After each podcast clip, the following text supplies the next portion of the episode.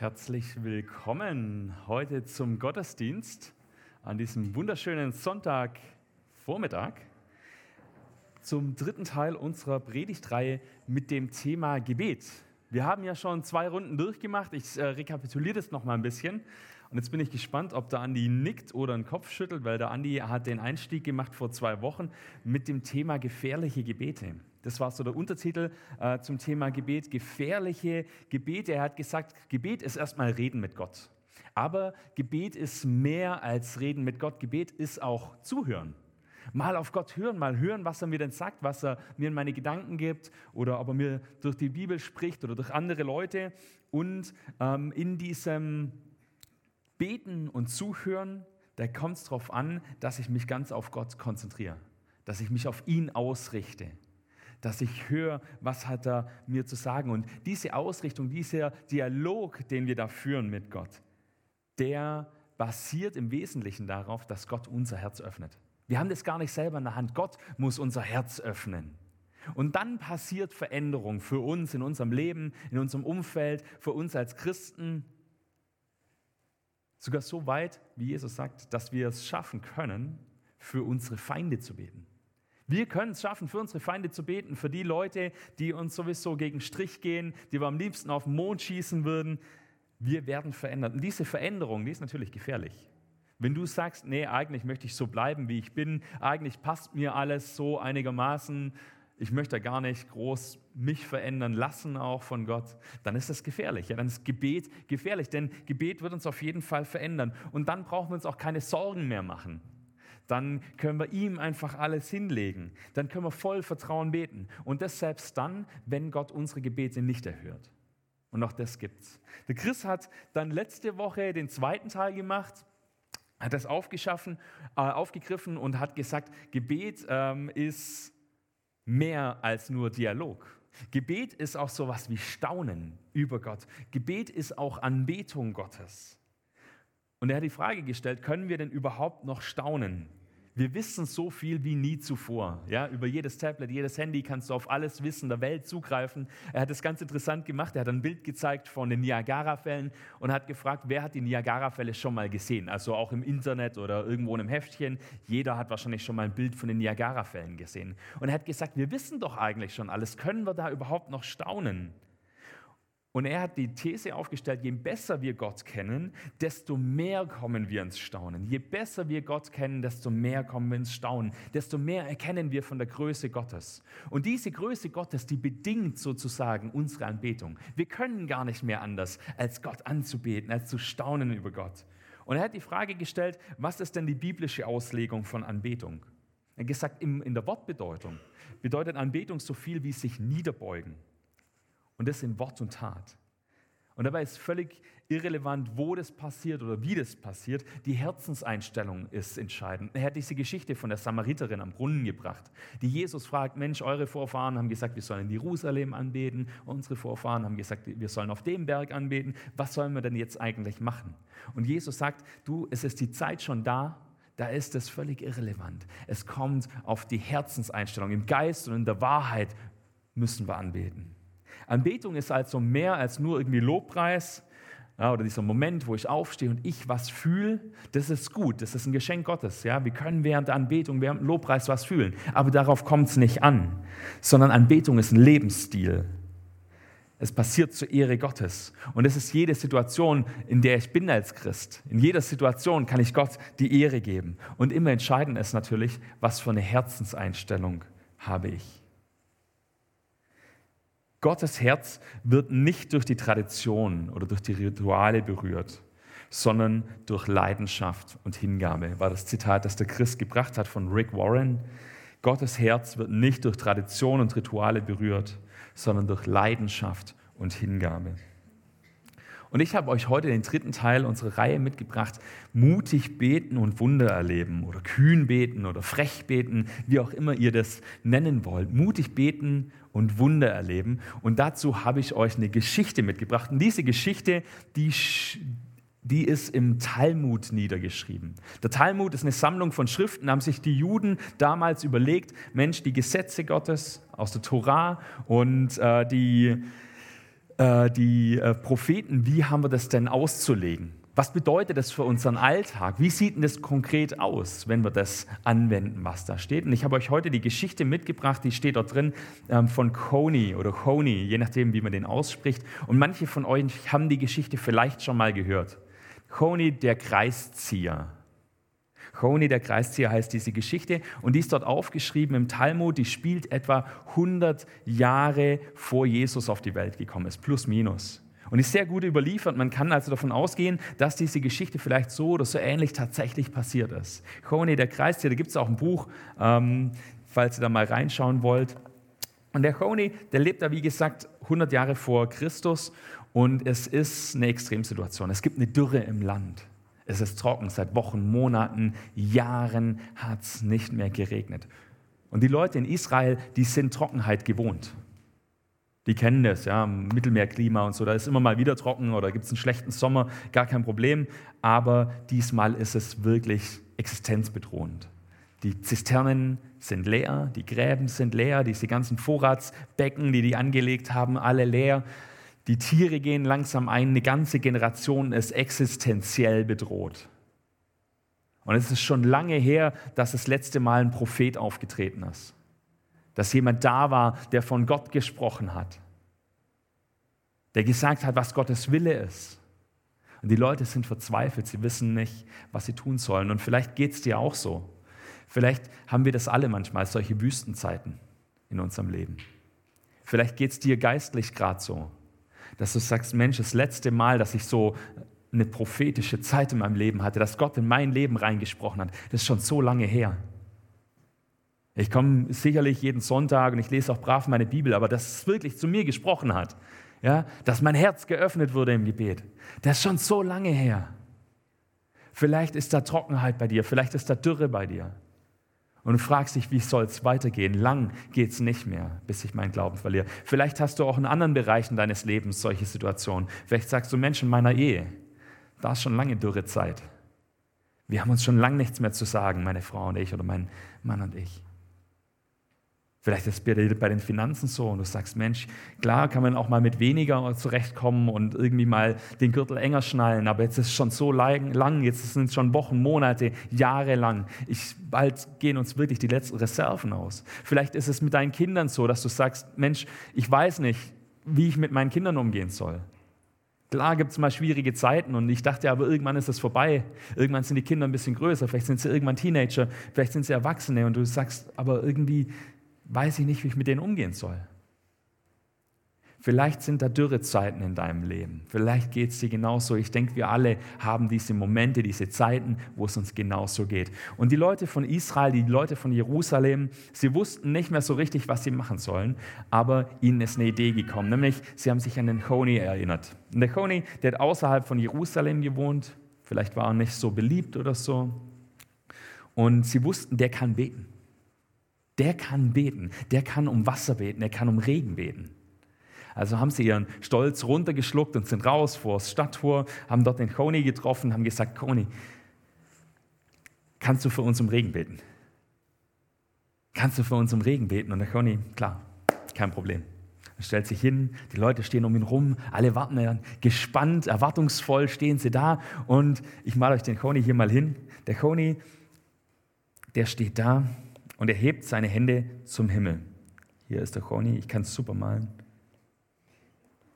Und er hebt seine Hände zum Himmel und er betet um Regen.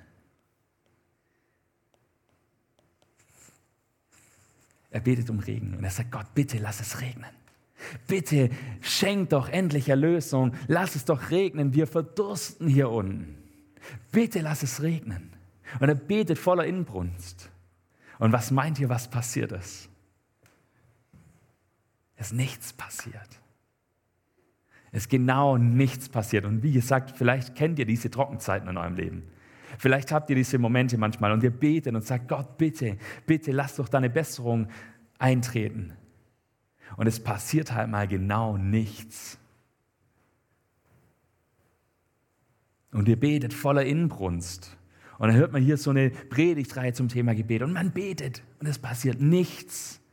Und dann hat man so diesen Drang, dieses Gefühl aufzugeben, oder? Mir geht es manchmal so. Sage ich, ja gut, dann ist es halt so. Manchmal hört Gott Gebete ja auch nicht.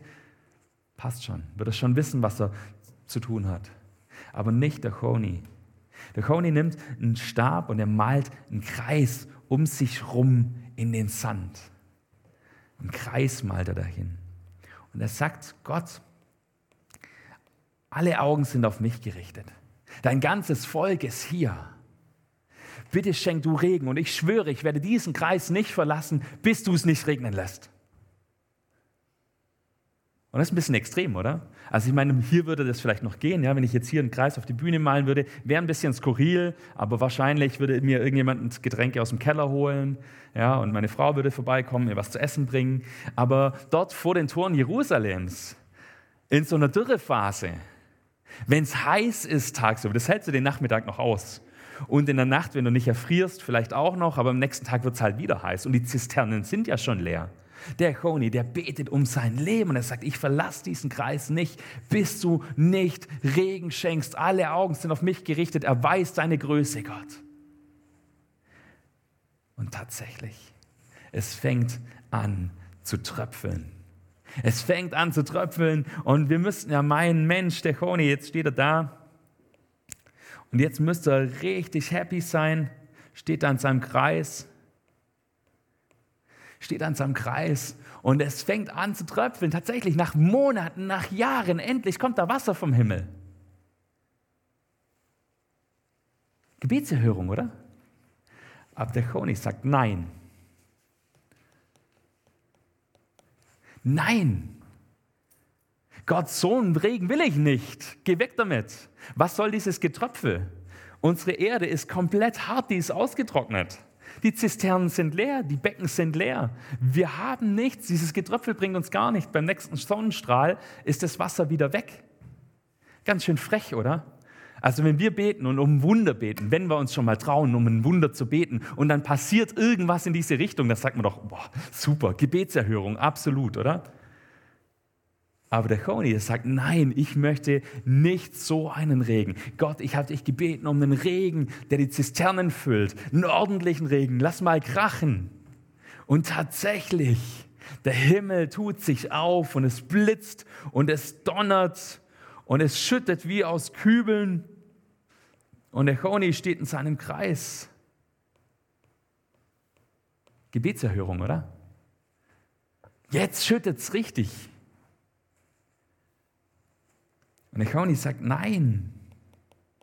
Herr, ich habe dich nicht um so einen Regen gebeten. Nicht um den Regen, der alles kaputt macht, der alles überschwemmt, der die trockene Erdkruste abträgt und wegschwemmt, dass wir nichts mehr anbauen können. Nicht um den Sturm, um Gewitter, der unsere Häuser und unsere Ställe kaputt macht und unser Vieh kaputt macht. Ich habe dich gebeten um den erfrischenden Regen, um den guten Regen. Genug Regen, dass unsere Zisternen voll sind und unsere Gräben und Gruben wieder aufgefüllt sind und der Boden wieder nass und gesättigt ist, damit wir im Frühjahr wieder gut was anbauen können. Um so einen Regen habe ich dich gebeten. Lass es so regnen. Und er betet weiter und tatsächlich, der Sturm lässt nach und es regnet. Ein guter Regen, ein wohltuender Regen endlich Regen. Endlich Regen, endlich das, was der Choni erbeten hat. Und ich denke, wir können mehreres aus dieser Geschichte lernen. Erstmal, nicht immer ist die erste Gebetserhörung oder das, was so aussieht, die erste Veränderung gleich eine Gebetserhörung. Nicht immer ist die erste Veränderung gleich die Gebetserhörung. Wir müssen wissen, wofür wir beten, damit wir dranbleiben können. Zweitens, das ist jetzt 2000 Jahre her, aber der Choni, der hat frech gebetet, oder? Ganz schön mutig. Er hat seinen Kreis gezogen und Gott quasi die Pistole auf die Brust gesetzt. Er hat gesagt, ich gehe nicht mehr aus diesem Kreis raus, bis du nicht Regen geschenkt hast. Entscheid dich jetzt, zeig deine Größe. Das ist ganz schön frech, das ist ganz schön mutig, oder? Ganz schön kühn. Aber Gott sucht auch heute noch solche Kreiszieher, Menschen, die unverschämt beten. Denn mutige Gebete ehren Gott. Und Gott ehrt mutige Gebete. Denn diese Gebete, die beten wir nicht nur für uns, sondern die beten wir zu Gott, damit Gott sich groß machen kann, dass er sich erweisen kann, dass er seine Macht zeigen kann. Sie führen zur Ehre Gottes. Und Gott ist nicht beleidigt, wenn wir mutig beten, wenn wir groß beten, wenn wir kühn beten. Du kannst eigentlich deinem Gott gegenüber nicht unverschämt sein. Eigentlich kannst du Gott gegenüber nicht unverschämt sein, denn der Heilige Geist vertritt uns im Gebet und er betet für uns. Und überhaupt ist ja die Frage, die Einstellung, die Beziehung, die wir zu Gott haben, die entscheidende. Und darauf kommt Gott an. Und wenn wir die Bibel lesen, dann sehen wir immer wieder Leute, die ein wahnsinnig persönliches und man würde aus religiöser Sicht vielleicht sagen, vielleicht sogar unverschämtes Verhältnis zu Gott hatten. Gott fühlt sich nicht beleidigt, wenn wir ihn konkret um was bitten. Du darfst auch unverschämt sein. Und unsere Gebete dürfen ruhig auch größer sein als das, was wir uns vorstellen können. Das, was wir für realistisch halten. Das, was wir für möglich halten. Denn wenn unsere Gebete nicht unmöglich sind, wenn unsere Kreise nicht groß sind, ja, wozu brauchen wir Gott dann überhaupt? Wenn es nur realistische Dinge sind, die sowieso passieren können, dann fragt man sich ja Zufall oder Gottes Eingreifen. Unsere Kreise dürfen groß sein. Je größer der Kreis, desto besser. Ich bete dann für etwas, was ich aus meiner eigenen Kraft heraus nicht schaffen könnte. Und dabei geht es mir nicht nur um die Erfüllung unserer Wünsche, das hat der Andi relativ klar gesagt in, in seiner Predigt, wenn ihr das nochmal nachhören wollt. Also es geht ja jetzt nicht darum, dass ich sage, bitte Gott, lass mich im Lotto gewinnen, sondern es geht ja um Dinge, mit denen sich Gottes Größe erweisen kann, die zur Ehre Gottes dienen. Und manchmal können wir vielleicht auch mit Gott verhandeln. Ja, also Coney hat einen Kreis gemacht und hat Gott die Pistole auf die Brust gesetzt, aber vielleicht reicht es auch manchmal zu sagen, hey Gott, wenn du hier ein Wunder schenken würdest, dann würdest du dir schon ganz schön ja, Ehre machen. Es geht ja nicht nur um mich, dass ich ja hier dieses Gebet erhört bekomme, sondern es geht ja auch um dich, dass du zeigst, wer du bist, dass Menschen zum Glauben kommen. Ich denke, man darf da Gott auch mal so was nahelegen. Wie gesagt, wir können beinahe nicht unverschämt Gott gegenüber sein. Und wer von uns sehnt sich nicht manchmal nach einem Wunder, wenn er betet? Oder? Weiß nicht, mir geht es so. Ich, manchmal hätte ich schon gerne ein Wunder einfach, dass Gott was tut. Denn Gebetserhörungen stärken ja auch unseren Glauben. Aber es gibt da halt, sagen wir mal, ein Problem. Denn ja, Zeiten, in denen wir ein Wunder erleben, sind meistens die Zeiten, in denen wir auch ein Wunder brauchen. Wenn ich kein Wunder brauche, dann brauche ich ja nicht für ein Wunder beten. Zeiten, in denen wir ein Wunder erleben, sind meistens Zeiten, in denen wir ein Wunder brauchen. Ja, also wir müssen vielleicht ein bisschen aufpassen. Vielleicht, wenn wir um ein Wunder beten, nicht, dass uns Gott am Ende noch das Problem, für das wir das Wunder brauchen, dazu schenkt. Ja, also ich will jetzt nicht sagen, dass Gott einer ist, der uns noch reindrücken will und genau auf den Moment wartet, endlich kann ich euch ein Problem schenken. Aber die Frage ist ja, warum beten wir um Wunder? Und es gab es ja immer wieder, dass zum Beispiel die Israeliten im, in, in der Wüste um Wunder gebeten haben und gesagt haben, Mose, machen Wunder. Und das nicht gut ankam. Ja, Mose gesagt hat, ihr fragt nur nach Wundern, weil ihr das Spektakel wollt. Und Jesus genauso. Sind Leute zu ihm gekommen, nur weil sie die Wunder sehen wollten. Und dann hat sich Jesus diesen Leuten entzogen. Wir brauchen ein Wunder dann, wenn wir ein Problem haben. Es ist also sinnvoll, nur dann um Wunder zu beten, wenn wir konkrete Probleme haben. Ich mache mal auch Beispiele. In der Bibel wird es genauso ja, aufgezeigt, aufgeschlüsselt. Zum Beispiel die Mehrteilung. Ja, da teilt sich das Rote Meer und die Israeliten laufen durch.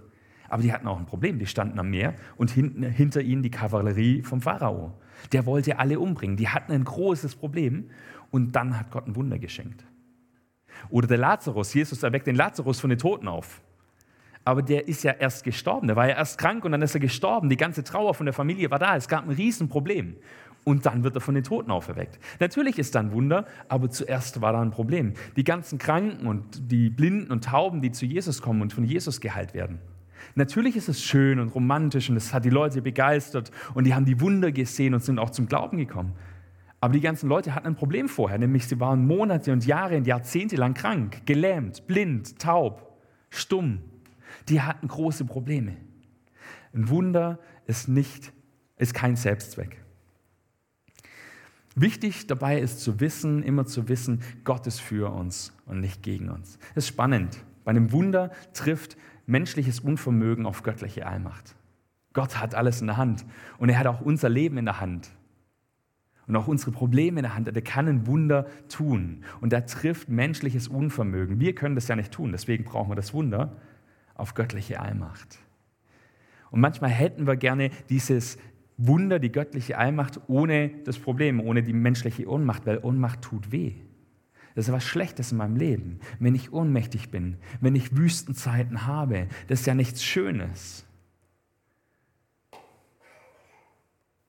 Die Frage ist, wie denken wir über Gott? Wenn wir so ein Problem haben, wenn wir so Wüstenzeiten haben, wie denken wir da über Gott? Was ist unser Bild Gottes? Glauben wir das, dass Gott für uns ist und nicht gegen uns? Glauben wir das wirklich? Ja, super. Denn wenn wir das nicht glauben, dann werden unsere Gebete klein ausfallen. Wenn ich eh nicht glaube, dass Gott was tun kann und dass er für mich ist, dann werde ich, wenn ich überhaupt bete, kleine Dinge beten. Dinge, die vielleicht sowieso passieren, dass ich es mir schön reden kann. Wenn ich weiß, Gott ist für mich und nicht gegen mich, wenn ich weiß, Gott ist mein großer Papa, mein großer Vater, der steht hinter mir, dann kann ich doch ganz anders mit meinen Problemen umgehen, mit den Anfechtungen in meinem Leben, mit den Situationen, wo der Teufel mir was ins Ohr flüstern will. Dann kann ich zu ihm sagen, hey, pass auf, ich habe jemanden auf meiner Seite, der ist stärker als du. Und dann habe ich auch eine andere Einstellung zu meinen Gebeten. Dann vertraue ich doch Gott, dass er groß ist, dass er für mich ist. Und dann bete ich doch anders. Also die Einstellung, die ich habe, Gott gegenüber, die hat auch eine Einstellung oder die, die prägt auch meine Einstellung zum, zu Gebeten. Und dass Gott, Gott gut ist und dass er für uns ist, sehen wir immer wieder in der Bibel. Vorher haben wir Psalm 46 gehört von der Conny. Gott ist unsere Zuflucht und Stärke, ein Helfer in Zeiten der Not. Und darum fürchten wir uns nicht, auch wenn die Erde bebt und wenn die Berge versinken im Meer. Gott ist für uns und nicht gegen uns. Aber man könnte ja jetzt denken, hey Sven, Jetzt redest du hier die ganze Zeit von der Allmacht Gottes und dass Gott für uns ist und dass wir große Kreise ziehen sollen. Ja, was ist dann, wenn nicht? Wenn Gott nichts tut? Ist es jetzt immer gut? Läuft unser Leben jetzt smooth, weil Gott auf unserer Seite ist und wir können ja große Sachen beten? Ich habe dazu den Römertext mitgebracht, Römer Kapitel 8 ab Vers 31. Und da wird es interessant dargestellt. Da schreibt Paulus, was sollen wir dazu jetzt noch sagen? Wenn Gott für uns ist, wer könnte gegen uns sein? Das ist genau das, was ich gerade gesagt habe. Gott ist für uns und nicht gegen uns. Und was könnte uns dann noch im Weg stehen? Er hat nicht mal seinen eigenen Sohn verschont, sondern ihn für uns alle ausgeliefert. Wird er uns dann noch irgendetwas vorenthalten? Kevin, kannst du das weiterklicken? Das kann ich ja nicht, sorry. Christus ist doch für uns gestorben, ja noch mehr. Er ist auferweckt und sitzt an Gottes rechter Seite und tritt dort für uns ein. Was kann uns noch von Christus und seiner Liebe trennen? Bedrängnis, Angst, Verfolgung, Hunger, Kälte, Lebensgefahr oder ein gewaltsamer Tod? Es kann uns nur so gehen, wie es in der Schrift heißt. Weil wir zu dir gehören, sind wir mit dem Tod bedroht. Man behandelt uns wie Schafe, die zum Schlachten bestimmt sind. Aber durch den, der uns geliebt hat, sind wir in all diesen Dingen überlegene Sieger. Denn ich bin überzeugt, weder Tod noch Leben, weder Engel noch Teufel, weder Gegenwärtiges noch Zukünftiges, weder hohe Kräfte noch tiefe Gewalten, nichts in der ganzen Schöpfung kann uns von der Liebe Gottes trennen, die uns verbürgt ist in Jesus Christus, unserem Herrn. Im Römerbrief Kapitel 8. Gott ist für uns. Das ist doch die eindeutige Botschaft von diesen Versen. Was kann uns denn trennen? Not, Angst, Verfolgung, nichts kann uns trennen von der Liebe Gottes. Gott ist absolut für uns. Aber da steht nicht, dass es all diese Dinge nicht mehr gibt. Sondern mit all dem müssen wir rechnen. Mit all diesen Dingen müssen wir rechnen. Deinetwegen steht das sogar. Deinetwegen sind wir ständig mit dem Tode bedroht. Man behandelt uns wie Schafe, die zum Schlachten geführt werden. Es gibt diese Probleme, es gibt diese Herausforderungen in unserem Leben. Aber in all dem tragen wir einen überwältigenden Sieg davon, durch den, der uns so sehr geliebt hat. Ich bin überzeugt, dass uns weder Tod noch Leben trennen kann von der Güte Gottes. Das ist der Satz, der die Grundlage ist für diese Aussage hier, die ihr auf der Folie seht. Gott ist für uns. Gott ist absolut für uns. Und wenn der Teufel mal wieder kommt und dir einflüstert, du kannst es eh nicht, du bist eh nichts wert, was willst du, du schaffst es nicht, dein Glaube ist doch sowieso zu klein, du hast schon wieder versagt, dann ist das immer eine Lüge. Es gibt harte Zeiten, es gibt Zeiten, in denen wir versagen. Und manchmal wegen und manchmal trotz unserer Zugehörigkeit zu Jesus Christus. Das will ich hier eindeutig sagen. Es gibt diese harten Zeiten. Aber wenn wir daran zweifeln, dass Gott für uns ist, dann hat sich der Teufel in unsere Gedanken eingeschlichen. Und dann ist es Zeit, dass wir umkehren. Dass wir ihm sagen, geh weg. Ich habe jemand Stärkeres auf meiner Seite. Gott ist für uns. Heute ist das Thema Wunder. Und im dritten Teil möchte ich euch sagen, Wunder haben immer eine Vorgeschichte. Wunder passieren ja nicht einfach so out of the blue, sondern Wunder haben eigentlich immer eine Vorgeschichte. Wenn du mit Leuten redest, die zum Glauben gekommen sind, die gesagt, sagen würden, ich hätte nie einen Fuß in die Tür gesetzt, äh, in die Kirche gesetzt. Ich hätte nie einen Fuß hier in die Gemeinschaft reingesetzt. Ich hätte nie gedacht, dass ich mal zum Glauben komme. Und du unterhältst dich mit diesen Leuten, dann ist es ganz oft so, dass sie sagen, Mensch, da hat jemand für mich gebetet. Wenn du siehst, wie Menschen gesund werden, und wieder ganz gesund werden oder fast ganz gesund werden. Und es ist ein Wunder. Dann ist es, weil Menschen gebetet haben. Und wir haben Leute hier in dieser Gemeinde, die sind gesund geworden. Wunder haben immer eine Vorgeschichte. Wunder sind immer Resultat von Gebeten, die andere für uns gebetet haben oder die wir selber gebetet haben. Und allein das motiviert doch schon zum Beten. Das motiviert doch zum Beten, dass wir wissen, dass Gebet eine Auswirkung hat. Vieles in unserem Leben passiert, weil andere für uns gebetet haben oder weil wir selber gebetet haben. Das heißt im Umkehrschluss aber auch, es werden Dinge nicht geschehen, wenn wir nicht darum bitten. Es können Dinge nicht geschehen, wenn wir nicht darum bitten. Es passiert nicht alles einfach so, weil es halt passiert sondern Jesus sagt, suchet und ihr werdet finden, bittet und es wird euch aufgetan. Es wird euch geholfen. Wenn wir bitten, dann wird uns gegeben. Wenn wir nicht bitten, vielleicht nicht. Es gibt also hier einen Zusammenhang. Wenn wir beten, dann passieren Dinge. Und Mark Batterson sagt mal, die größte Tragödie sind nicht die Gebete, die unbeantwortet oder unerhört bleiben. Ich habe es vorher gesagt, wir leben nicht einfach jetzt nur ein gutes und ein perfektes Leben. Und Gott wird auch nicht alle Gebete erhören.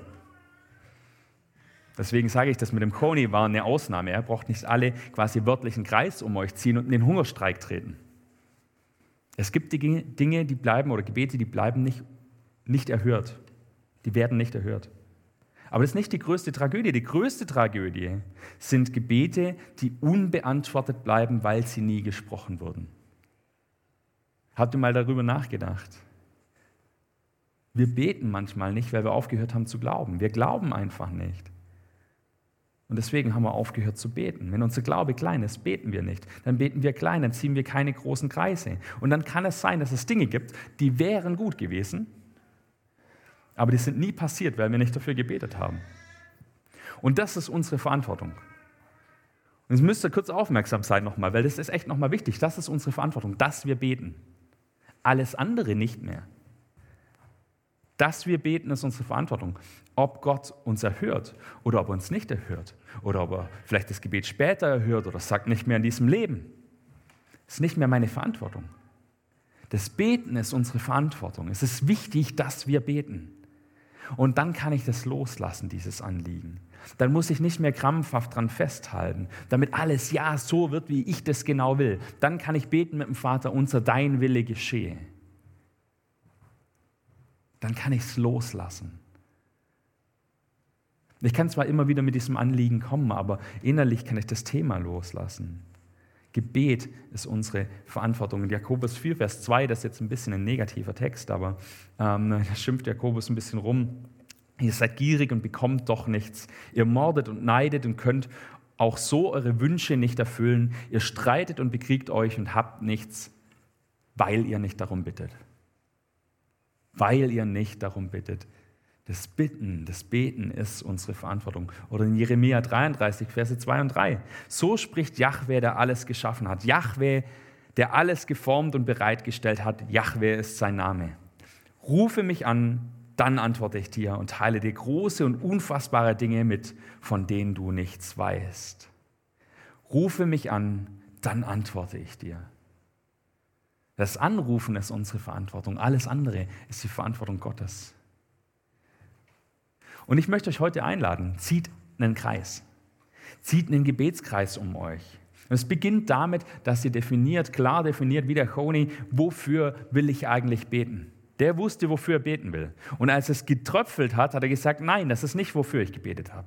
Und als es gestürmt hat, hat er gesagt, nein, das ist nicht, wofür ich gebetet habe. Er wusste genau, wofür er betet. Überlegt euch, wofür betet ihr. Und vielleicht hast du was, wo du genau weißt, dafür möchte ich beten, das ist mein Anliegen, das ist mein Thema gerade. Aber ich glaube, viele von uns wissen gar nicht genau, für was möchte ich denn eigentlich beten. Es gibt so viel, es gibt so viel in meinem Leben, es gibt so viel in der Welt, wofür ich beten könnte. Sucht euch ein Anliegen, sucht euch ein Thema, vielleicht auch mehrere Themen und zieht einen Kreis, definiert es genau, wofür ihr beten wollt und dann bleibt dran. Und dann kreist es ein, dieses Thema. Einkreisen heißt übrigens nicht drumherum zu kreisen und Gott immer von unseren großen Problemen zu erzählen. Wenn wir, unsere, wenn wir Gott von unseren Problemen erzählen, dann schauen wir nur noch auf diese Probleme und dann werden die immer größer und immer Probleme, äh, problemreicher und machen uns Angst. Und dann schauen wir nur noch auf diese Probleme. Sondern beten, einen Kreis ziehen heißt, zu unseren Problemen über unseren Gott, über unseren großen Gott zu sprechen. Über unseren großen Gott zu sprechen, unsere Probleme auf Jesus Christus zu werfen, den Blick auf Jesus Christus zu richten. Wenn ich was auf jemanden werfe, dann schaue ich doch die Person an und werfe dann. Wenn ich hier immer nur meinen Ball anschaue, dann treffe ich nicht sondern ich schaue auf die Person, auf Jesus Christus und dort werfe ich meine Probleme hin. Ich schaue nicht auf meine Probleme und dann bleiben die hier und ich fokussiere mich voll auf die. Ich fokussiere mich auf Jesus und dort werfe ich meine Probleme hin. Du musst dein Thema selbst definieren. Aber ich will euch heute einladen, definiert euren Kreis, zieht euren Kreis und fangt an zu beten. Und das möchte ich jetzt gleich tun, mit uns zu beten. Und dann lade ich euch ein, wenn ich fertig bin mit meinem Gebet, sage ich es auch nochmal, dann sprechen wir zusammen das Vater unser. Und wenn ihr möchtet, dürft ihr dazu aufstehen, ihr müsst aber nicht. Herr Jesus, vielen Dank, dass, ihr, dass du an unserer Seite bist. Danke, dass wir mit dir reden dürfen, dass wir uns ausrichten dürfen auf dich. Danke, dass wir eine Beziehung haben zu dir und dass wir immer wieder ins Staunen kommen dürfen. Herr, schenk uns Leidenschaft, ja, Kreise zu ziehen, immer wieder dran zu bleiben an den Themen, die uns beschäftigen, sie genau zu definieren und sie dir hinzuwerfen. Herr Jesus, schenk du Großes in unserem Leben. Dort, wo Probleme sind, schenk dort Wunder, dass unser Glaube gestärkt wird und dass du groß gemacht wirst.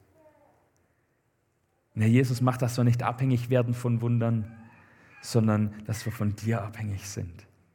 Und dass wir es dir überlassen können, ja, ob du Wunder tust ob du keine Wunder tust, wie du handelst, so immer wieder sagen können, dein Wille geschehe. Und wir möchten zu dir beten mit dem Gebet, das du uns gelehrt hast. Vater unser im Himmel, geheiligt werde dein Name, dein Reich komme, dein Wille geschehe, wie im Himmel so auf Erden. Unser tägliches Brot gib uns heute und vergib uns unsere Schuld, wie auch wir vergeben unseren Schuldigern. Und führe uns nicht in Versuchung, sondern erlöse uns von dem Bösen. Denn dein ist das Reich und die Kraft und die Herrlichkeit in Ewigkeit. Amen.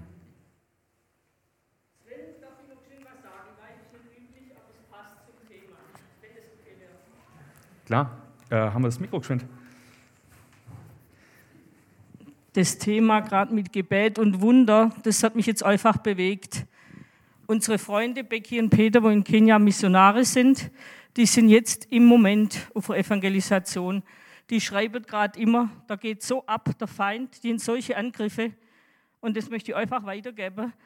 Die sind vor drei, vier Tagen losgefahren mit ihrem großen Lastwagen in den Ort, muslimisch, kaum, ja, was heißt kaum, ja, auf jeden Fall kommen da nicht viele Christen hin.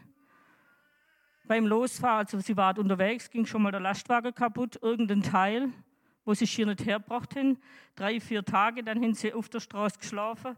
Nachts müssten sie Angst haben, sind auch ja, gefährliche Leute unterwegs dort. Nach drei, vier Tagen, Gott hat ein Wunder getan, dass die Sache kam, haben sie eingebaut, sind weitergefahren, sind dann Gott sei Dank angekommen. Der Peter ist mit seinem Flugzeug dann zwei Tage später rein Gestern hat dann die Evangelisation angefangen. Davor sind sie mit Steinen beworfen worden. Vom Techniker ist dann auch noch die Mutter in einen Verkehrsunfall verwickelt worden. Dann gestern Morgen der Sänger ist hergereist, 250 Kilometer, hat auf dem Weg zur Evangelisation einen Unfall erlebt, gestorben. Also da kamen solche Sachen und Angriffe. Der Peter weiter mutig voran. Gott möchte da wirklich wirken. Dann war gestern Mittag endlich die erste Evangelisation. Menschen sind frei geworden, Moslems sogar, Heilungen sind auch stattgefunden. Und das Schönste war, sagt er, nach der Predigt, es war lang dürre, hat es angefangen zu regnen. Das möchte ich einfach außer dranbleiben, nicht kleinkriegen lassen vom Feind. Und ich würde mich freuen, wenn ihr da weiter mitbetet über die Evangelisation, wo jetzt noch zwei, drei Tage ist. Weil da geht echt was ab, dass Menschen frei waren und der Feind hat da was dagegen. Aber und das hat mich auch so gefreut, dass ich hier, wo in Schopfloch sitze, für die kämpfen kann durch mein Gebet. Und ich glaube, es wird immer wichtiger, wie du aussagst. Danke fürs Zuhören.